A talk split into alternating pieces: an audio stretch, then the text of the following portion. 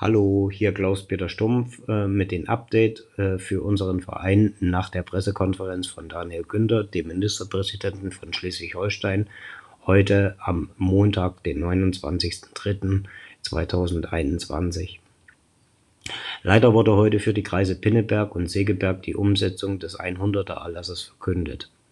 Das heißt, ab Donnerstag, dem 1.04.2021, wird der Trainingsbetrieb Ü14 bis 10 Personen und U14 bis 20 Personen nicht mehr stattfinden können.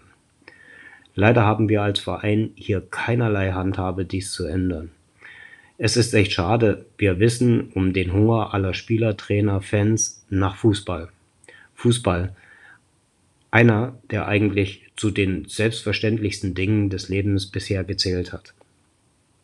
Wir hoffen auf einen schnellen Rückgang der Infektionszahlen, auf schnelle Impfangebote für alle, die sich impfen lassen wollen und somit auch, dass Normalität auch im Fußball beim 1. FC Quickborn äh, wieder zurückkommt.